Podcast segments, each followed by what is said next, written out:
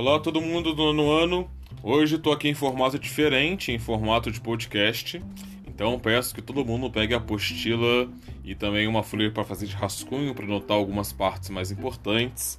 Na apostila de vocês, módulo 3, nós vamos começar a falar sobre a Europa Oriental. Esse assunto está presente a partir da página 382. Então peço que todo mundo acompanhe comigo as páginas que eu vou citar alguns mapas, algumas imagens, não vou ler a página, mas é só para vocês poderem acompanhar e também visualizar algumas coisas importantes. E tudo aquilo que você achar muito importante, por favor, anote num rascunho ou então grife na apostila de vocês.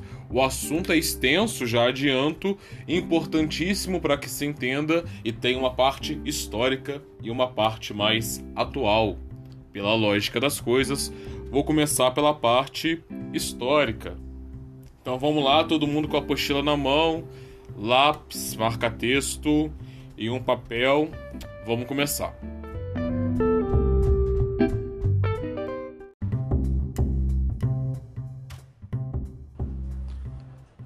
Bom, nós já vimos que a Europa Oriental é a parte mais empobrecida da Europa. E isso não é de hoje, tá?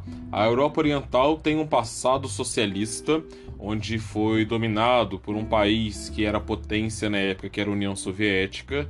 Porém, ser a parte menos desenvolvida da Europa é uma coisa, uma característica que existe ainda antes do período socialista.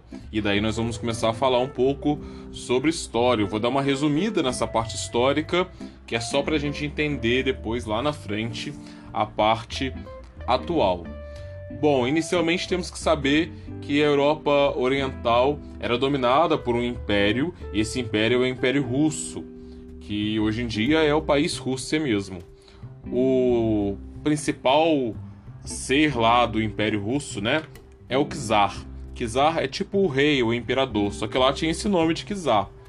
E o poder dos czares começou a entrar em declínio, eles começaram a ficar menos populares. Isso porque a população estava insatisfeita com várias coisas. Eles viam que a Europa Ocidental estava se desenvolvendo mais, que países como Inglaterra, Espanha e Portugal estavam acumulando tesouros, estavam conquistando colônias na América, colônias na, na África, colônias na Oceania. Enfim, os impérios da Europa Ocidental estavam se expandindo e enriquecendo cada vez mais, enquanto o Império Russo estava estagnado, estava paradinho ali, não tinha terras além do seu continente, não estavam com a mesma capacidade produtiva do que a outra parte da Europa, e a população estava sofrendo ali com algumas dificuldades financeiras e estavam vendo o outro lado crescer.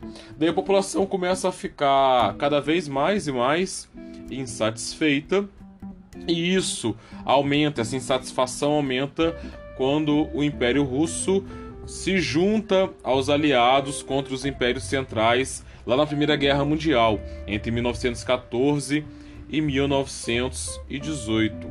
Os aliados ganharam o lado que a Rússia estava, porém, especificamente os exércitos russos perderam várias batalhas para os exércitos alemães.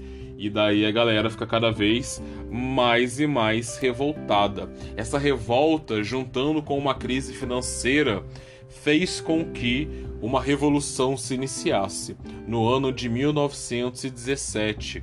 Então, em 1917, a gente tem uma revolta popular que se iniciou na cidade de Petrogrado, que hoje em dia a gente chama de São Petersburgo. E essa revolta tirou o czar Nicolau II do poder. O czarismo na Rússia acabou, acabava aí o período imperial da Rússia e se inicia então um governo provisório. Porém, com um detalhe: esse governo provisório que foi instaurado, ele não conseguiu atender às expectativas da população da Rússia. Então, a população russa continuou revoltada, continua insatisfeita conforme o país estava sendo levado, e daí dois líderes bolcheviques, que eram pessoas do Partido Operário Social Democrata Russo, foram e planejaram um novo modo de governo para a Rússia. Essas duas pessoas são conhecidas até hoje, vocês já devem ter estudado ou ainda vão estudá-las em história, que é Lenin e Trotsky. Lenin e Trotsky então planejam aí um novo modo de se governar a Rússia. E esse novo modo é o que vai mudar os rumos da história, não só do país, mas também de toda a Europa.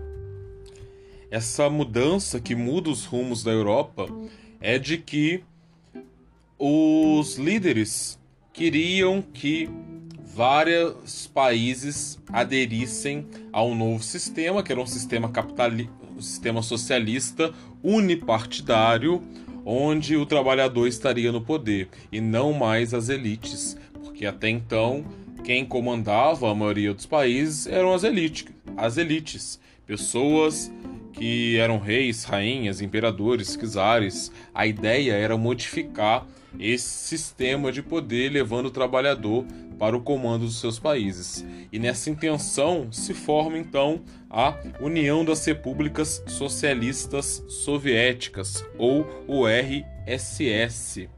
Stalin assumiu o comando da União Soviética e daí nós temos vários países juntos da União Soviética formando um só estado. Isso vocês podem notar lá no mapa da página 384.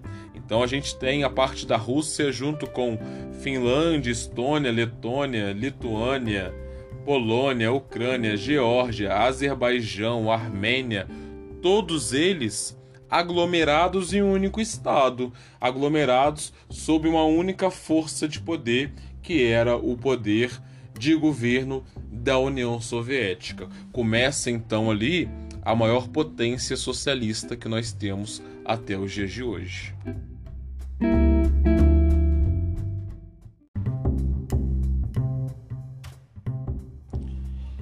Esse novo país, esse novo estado que foi formado, a União Soviética, ele se torna importante no mundo depois da Segunda Guerra Mundial. Foi muito bem na Segunda Guerra Mundial e conseguiu conquistar ainda mais aliados, inclusive fora do continente europeu, países simpáticos ao socialismo e também ao modo de governar da União Soviética. No período entre 1920 e 1950, tirando aí os anos da Segunda Guerra Mundial, o país que mais cresceu no mundo nessa época foi justamente a União Soviética.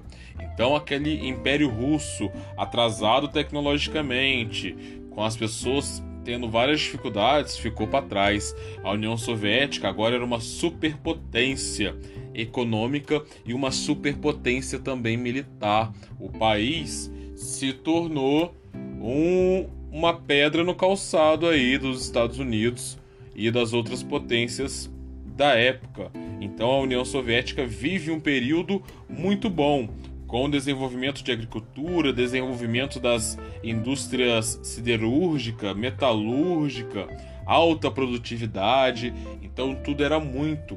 Nesse período também, até por conta do de um combate ali que não existia guerra de verdade entre Estados Unidos e União Soviética, um período chamado de Guerra Fria, a União Soviética consegue desenvolver várias tecnologias que a gente utiliza até dias de hoje, como GPS. A União Soviética consegue mandar o primeiro homem ao espaço, então constrói foguete. Havia uma corrida espacial para ver quem desenvolvia mais rápido tecnologia espacial entre Estados Unidos e União Soviética.